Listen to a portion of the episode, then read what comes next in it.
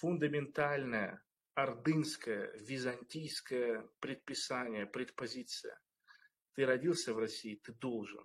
Самое противное, ты знаешь, что они правы, что ты должен. То есть, чтобы начать быть счастливым, э, радостным, продуктивным, нужно быть, нужно заполнять себя ресурсами. Для этого нужно быть в контакте с собой. Чтобы быть в контакте с собой, нужно заиметь дерзость и наглость, чтобы начать о себе думать. Потому что ты должен другим. Нормальный, психологически здоровый россиянин, он не может сказать, пошли все в жопу. Я буду обустраивать свою жизнь теперь. Не может. Это глубочайшее подавление личности общества. Чудовищное. И любой, любой человек, оказавшись в такой среде, таким же бы стал. Здесь нет никакого гена рабства или еще чего-то. Просто человек рождается в ультраагрессивной среде, в азиатчине такой, в которой коллектив беспощадно подавляет и ломает личность с самого детства. А все, как я говорил, начинается с семейной традиции. Детей бьют в России до сих пор, ремнями наказывают, в угол ставят, на горох сажают. Все варианты, все виды наказаний, телесных, психологических, каких угодно. У человека нету своей комнаты, он растет. Не может ее закрыть, не может побыть наедине с собой, у него нет свободного времени, он не личность. Самое частое, что я слышал у своих друзей в семье, в детском саду, в школе, вот у тебя будет свое, там по своим правилам, а ты у меня в доме.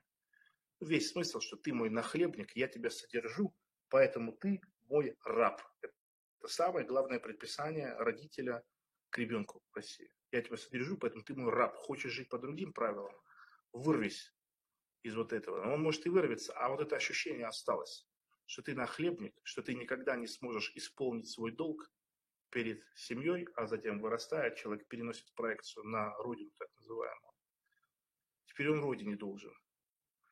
А искупить невозможно, потому что ты слабый и маленький. Все архетипы с детства остаются. Ты слабый и маленький, ты много заработать не можешь. Что остается человеку? Погибнуть за родину.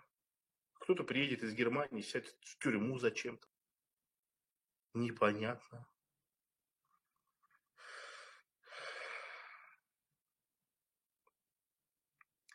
И это написал тоже Александр Петрович Никонов э, в своей книге, что русскому человеку для того, чтобы выжить, ему нужно а, вытереть, выдавить капля за каплей из себя раба.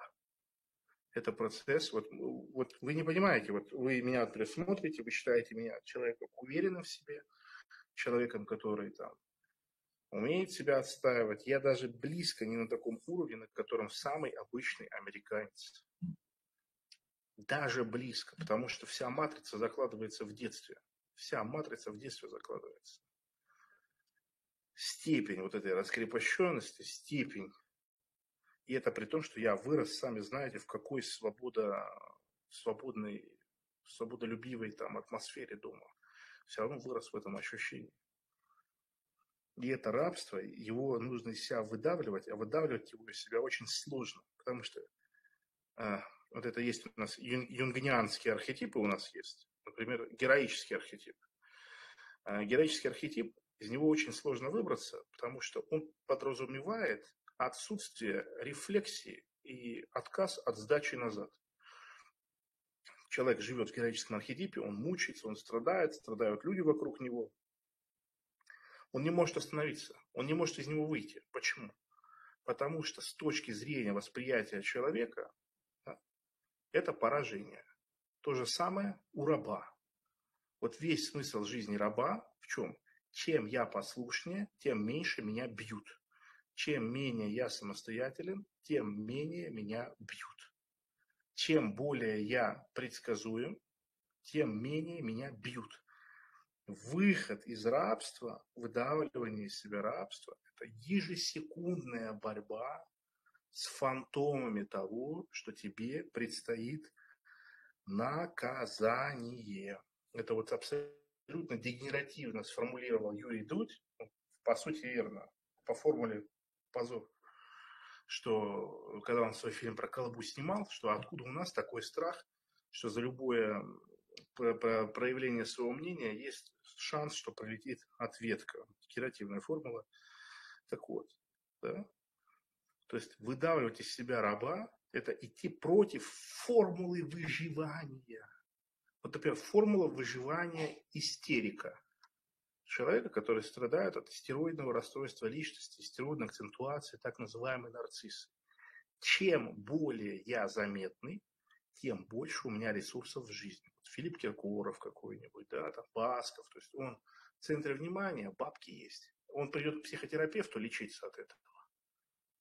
Он не сможет. Почему? Истероидность не лечится. Запущенная истероидность не лечится, потому что истероидность становится формулой выживания. То есть главным способом достижения значимости. То же самое у героев. У него все самое лучшее, что в жизни есть, это потому что он герой. А тут ему нужно думать, сомневаться и перестать лезть на рожу. Как-то так, нет. И то же самое у рабов. И поэтому мы очень высоко ценим и уважаем людей, которые смогли перестроить себя, пересобрать. Потому что это люди, которые прошли тысячи битв самых страшных, да, битв фантомов, своего сознания. Вот мне попалось сейчас перед эфиром отрывок разговора Майка Тайсона и Сад Гуру, где Тайсон говорит, я до последнего хотел всем показать, что я жесткий, попробуй только что-нибудь сказать, я размажу твои мозги. А я сейчас понимаю, что я все это делал от страха и трусости. Ему Сад Гуру вторит, да, что страх – это ожидание того, чего нет. И вот они разговаривают. Вот этот человек пересобрал себя. Он вырос без отца. Бандитизм. Его подсадили на бокс, на славу, на женщин. Тюрьма, предательство, потеря здоровья, смерть дочери. Вот все он это прошел, и он смог пересобрать себя. Он думает. Он э, не боится идти навстречу вот этим своим страхом, этим своим битвам.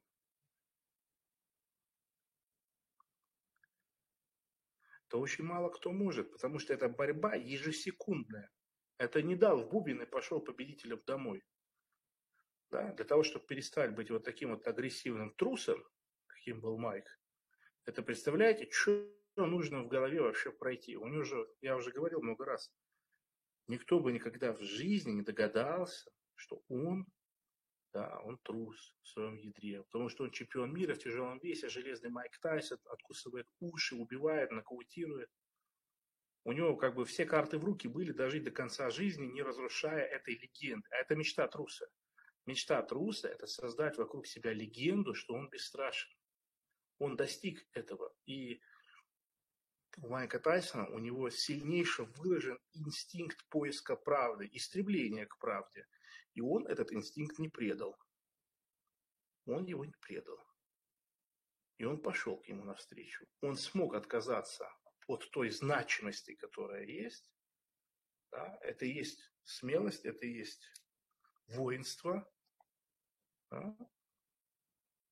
Вот так вот, дорогие друзья. Поэтому задача россиян, русских людей, люди, которые травмированы этой территорией – это выдавливать из себя раба. Э, и, и это страшно. Ты делаешь что-то для себя, и у тебя в голове всплывает твоя мама, которая говорит, ты что, с ума сошел столько денег тратить? Занимаешься, в кавычках, детскими вещами, и у тебя в голове там, ты уже взрослый, тебе такое нельзя, ты должен. Вот ты с этим борешься. Это твоя борьба. Борись. Борис, Борис, ты воин, ты должен с этим сражаться. Ты должен понять просто, что перед тобой враг.